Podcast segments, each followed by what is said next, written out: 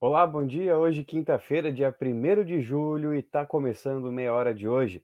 No programa desta quinta-feira, você vai conferir um acidente entre um carro e um caminhão deixa feridos na BR-158 entre Livramento e Rosário do Sul.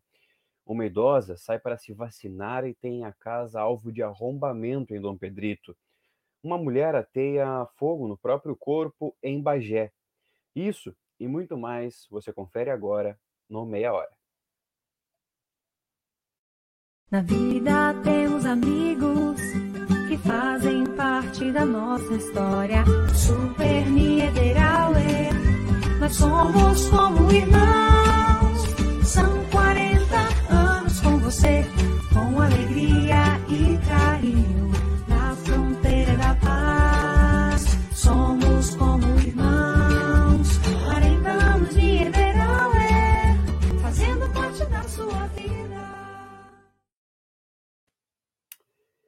Então, bom dia para você que está nos acompanhando, você que está chegando agora, muito obrigado pela sua audiência, pela sua companhia. Já compartilhe essa transmissão, porque nós vamos agora já abrir o programa falando da informação que está em destaque no nosso título dessa transmissão. Um acidente na BR-158, na noite desta quarta-feira, entre Livramento e Rosário do Sul, deixou duas pessoas feridas. O acidente aconteceu a 17 quilômetros de Rosário do Sul e envolveu um carro e um caminhão. Agora nós vamos ver um vídeo da, que foi feito pela rede Sul América de Rosário do Sul. Bem, amigos da Rede Sul América, nossa unidade móvel se deslocou na BR 158 para acompanhar um acidente que aconteceu nesta noite de quarta-feira envolvendo um veículo e um caminhão. Houve congestionamento na região é, devido ao trânsito ficar em meia pista. O fato aconteceu no início da noite e envolveu um Fiat Argo com placas de Butiá e um caminhão é, com placas de Porto Alegre. Segundo informações que obtivemos, o veículo teria invadido parte da pista e acabado colidindo de frente com o caminhão. Apesar do impacto e também das imagens impressionantes que estamos vendo, graças a Deus não tivemos vítimas fatais. Os dois ocupantes do veículo, um senhor de 54 anos e uma senhora de 72 anos, foram encaminhadas pela equipe do SAMU e o Corpo de Bombeiros para o Hospital de Rosário do Sul. Segundo informações que obtivemos agora há pouco, o estado deles é estável. Rede Sul América segue acompanhando as principais informações de Rosário e região, porque aqui a notícia chega primeiro.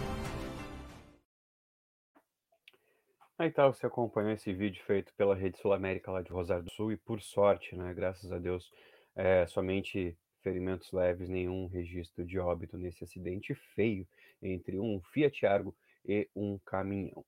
Continuando, vamos falar da região, vamos, vamos falar, na verdade, de Santana do Livramento, vamos falar da DPPA nas últimas 24 horas na segurança pública. O Cleiser Maciel tem as informações e conta tudo aqui pra gente. Bom dia, Cleiser. Olá, João Vitor Montoli, muito bom dia, uma ótima quinta-feira. Finalmente o sol em Santana do Livramento para nos aquecer, né? E com o sol também as informações da Delegacia de Polícia de Pronto Atendimento. Plantão considerado relativamente tranquilo nesta última madrugada e amanhecer desta quinta-feira. O registro mais importante fica por conta do mandado de apreensão de um menor de idade que é conhecido do sistema, conhecido das polícias civis e militar e que ontem foi recapturado. Esse menor já foi encaminhado para a fase na cidade de Uruguaiana. Chamou atenção porque os policiais estavam à procura desse indivíduo que constava no sistema como foragido, embora resida na região central de Santana do Livramento. Mais uma vez capturado e mais uma vez encaminhado para a fase na cidade de Uruguaiana. Diversas passagens pelo sistema as informações da Delegacia de Polícia de Pronto Atendimento. João Vitor Montoli, eu volto contigo. Tá certo, Cleiser, muito obrigado mais uma vez pelas informações. E agora sim nós vamos dar um giro aqui pela região. Vamos começar por Dom Pedrito, porque uma mulher, uma idosa de 88 anos, teve a casa furtada enquanto se ausentou para receber uma dose da vacina. O fato ocorreu nessa sexta-feira, é, perdão, na sexta-feira passada, na, no bairro Santa Maria. De acordo com a vítima, quando retornou do compromisso, entrou na sua casa com sinais de furtos. panelas, talheres, bomba de chimarrão, lenha e até dinheiro. De acordo com o boletim de, de ocorrência, a idosa relatou também que foi levado, que também ficou na residência impregnado um forte cheiro de drogas na residência, além da sujeira em, em, e roupas de cama usadas. Ela não soube informar o valor do prejuízo. Continuando em Dom Pedrito, vamos falar das chuvas, porque as chuvas do último fim de semana ainda trazem consequências lá para a região. O volume de chuvas registrado em Dom Pedrito na última semana superaram as expectativas dos meteorologistas. A bem verdade que o acumulado já supera, já superou a, a média do mês de junho, que foi de 126 milímetros. Levando em consideração a região vinha sofrendo com déficit hídrico, há de se comemorar principalmente para o campo e seus reservatórios reagirem. A régua instalada junto ao rio Santa Maria marcou, na última semana, 4 metros e 20 centímetros acima do nível normal. O nível não chega a ameaçar as famílias que moram na região de Alague, mas acende o alerta para aqueles que moram nessas regiões. A notícia boa é que não há previsão de chuva para as próximas semanas. Agora sim, vamos mudar da cidade de Dom Pedrito e vamos para Bagé, porque foi registrado ontem que uma mulher de 51 anos, moradora da, do bairro Getúlio Vargas, conforme as informações obtidas pela reportagem no jornal Folha do Sul, lá de Bagé, após tomar vários remédios controlados, ingeriu bebida alcoólica e acabou ateando álcool sobre o próprio corpo e, em seguida, ateando fogo na residência, na noite de quarta-feira. Havia mais três moradores na localidade. As duas crianças pediram socorro para o, para o irmão de 26 anos que estava dormindo. Ele contou para a reportagem que conseguiu salvar os menores. A mãe, porém, está em estado grave devido às queimaduras em 100% do seu corpo. Ela foi transferida para Porto Alegre e a residência ficou totalmente destruída pelas chamas e a, e a família acabou perdendo tudo. Vamos falar de alertas, porque a Gabinete de Crise do Rio Grande do Sul manteve nesta quarta-feira, dia 30, os alertas emitidos para regiões Covid de Bagé, na qual é, Santana do Livramento faz parte, e também outras regiões. É, Cachoeira do Sul, Caxias do Sul, Cruz Alta, Erechim, Ijuí, Palmeira das Missões, Passo Fundo, Pelotas, Santa Maria, Santa Rosa e Uruguaiana. Já duas regiões, as regiões de Santa Cruz do Sul e Santo Ângelo, tiveram alerta retirado após apresentar melhora. É a primeira vez que isso acontece desde a implementação do novo sistema, em maio deste ano. O Rio Grande do Sul se aproxima das 31 mil, é, 32 mil mortes por Covid-19. Na última atualização, divulgada na noite desta quarta-feira, a Secretaria Estadual de Saúde registrou mais 118 óbitos, sendo dois aqui em Santana do Livramento. Com isso, o estado passa a ter 31.398 mortes pela doença desde o começo da pandemia. Agora vamos falar também da pandemia, mas uma situação que o pessoal não está voltando para tomar a segunda dose da vacina. Três das quatro vacinas contra a Covid-19 utilizadas no Rio Grande do Sul precisam de duas doses. São os casos da Oxford AstraZeneca, a Coronavac e a vacina da Pfizer.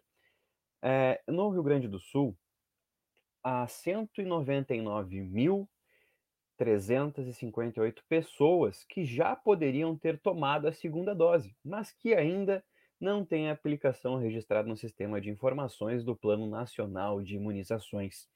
Em reunião nesta quarta-feira, o Estado reformou a necessidade, é, reforçou, aliás, a necessidade de que os municípios façam a chamada busca ativa por essas pessoas. Faltam com a segunda dose na Coronavac, olha só, 121 mil pessoas. Da AstraZeneca, 77.429 pessoas e da Pfizer apenas 21.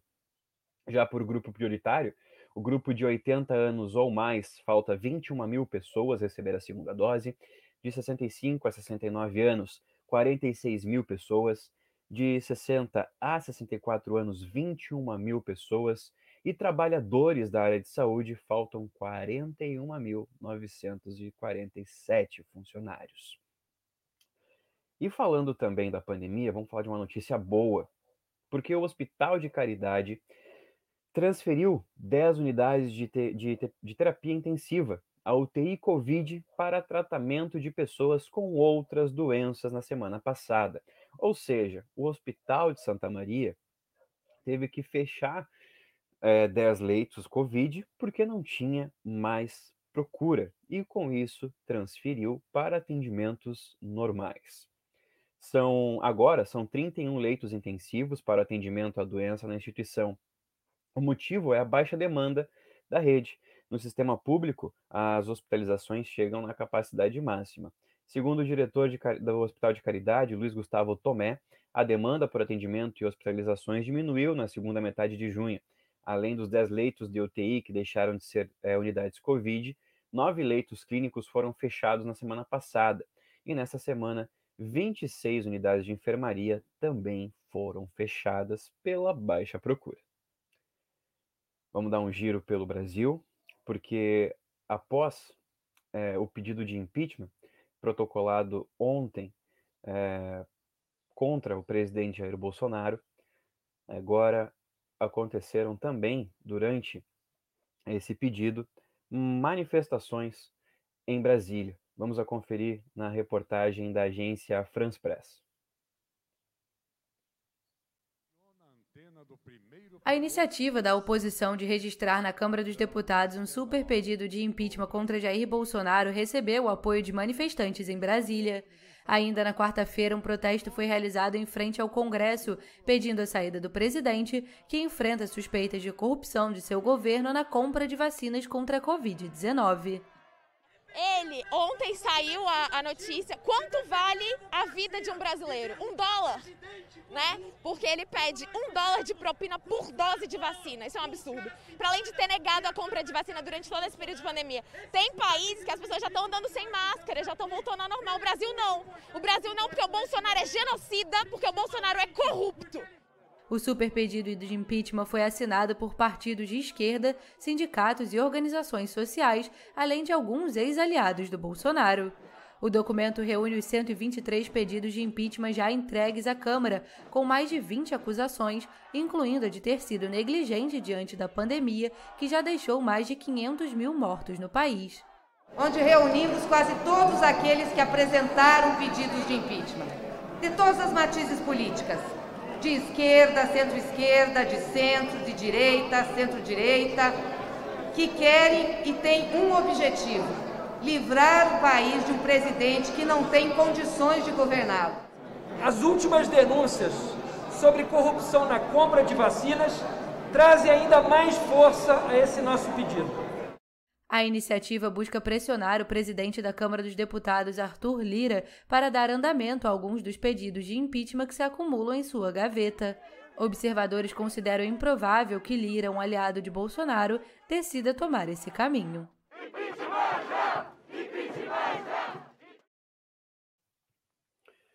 Muito obrigado para você que está nos acompanhando aqui pelo Facebook da Linhas de Comunicação, também pelo nosso canal no YouTube. Lembrando que essas e outras informações estão disponíveis no nosso portal de notícias, que é o somoslincecomunicação.com.br.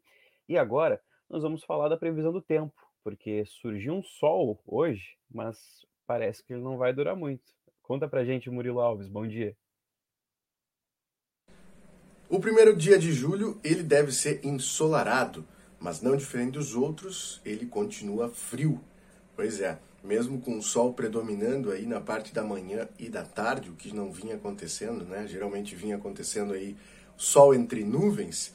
O primeiro dia de julho ele começa com muito sol e as temperaturas na casa dos 7 graus, como agora. Sensação térmica ela é um pouquinho mais baixa e as máximas que nós temos previstas para hoje para quinta-feira é de 16 graus. A mínima é de 5 já deve ter acontecido no começo da manhã e, e o sol deve predominar ao longo dessa quinta-feira. E vai durar pouco, porque na sexta, ou seja, amanhã, a máxima continua é, em elevação. Nós vamos ter aí 17 graus de máxima e 5, né, os mesmos 5 de mínima, mas o sol ele deve aparecer entre nuvens Não há previsão de chuva, pelo menos que eu consigo ver aqui, para o final de semana, mas também não tem uma perspectiva de que o sol volte a brilhar como hoje, tá? Então aproveitar hoje o dia de sol, João Vitor. Volto contigo aí. Obrigado, Murilo. Até mais logo à noite. Você que nos acompanha, esse foi Meia Hora. Essas e outras informações serão destaque e também serão repercutidas no nosso Sem Roteiro, que é a partir das 21 horas, comigo, Cleiser Maciel e Murilo Alves, na técnica Samuel Palmeira, o administrativo com o Fabrício Maciel. E é claro, com todos vocês, nós esperamos a todos. Essas notícias já estão disponíveis lá no nosso portal, somoslincecomunicação.com.br e também fique por dentro de tudo que acontece, de todas as plataformas onde a Lince está, pelo nosso Instagram, arroba somoslincecomunicação. Nós voltamos amanhã, sexta-feira, com mais uma edição do Meia Hora ou Mais, tá certo? Um bom dia a todos, um bom solzinho pra gente, aproveitem esse dia bom e até amanhã. Tchau, tchau. Na vida temos amigos que fazem parte da nossa história. Super Niederauer, nós somos como irmãos.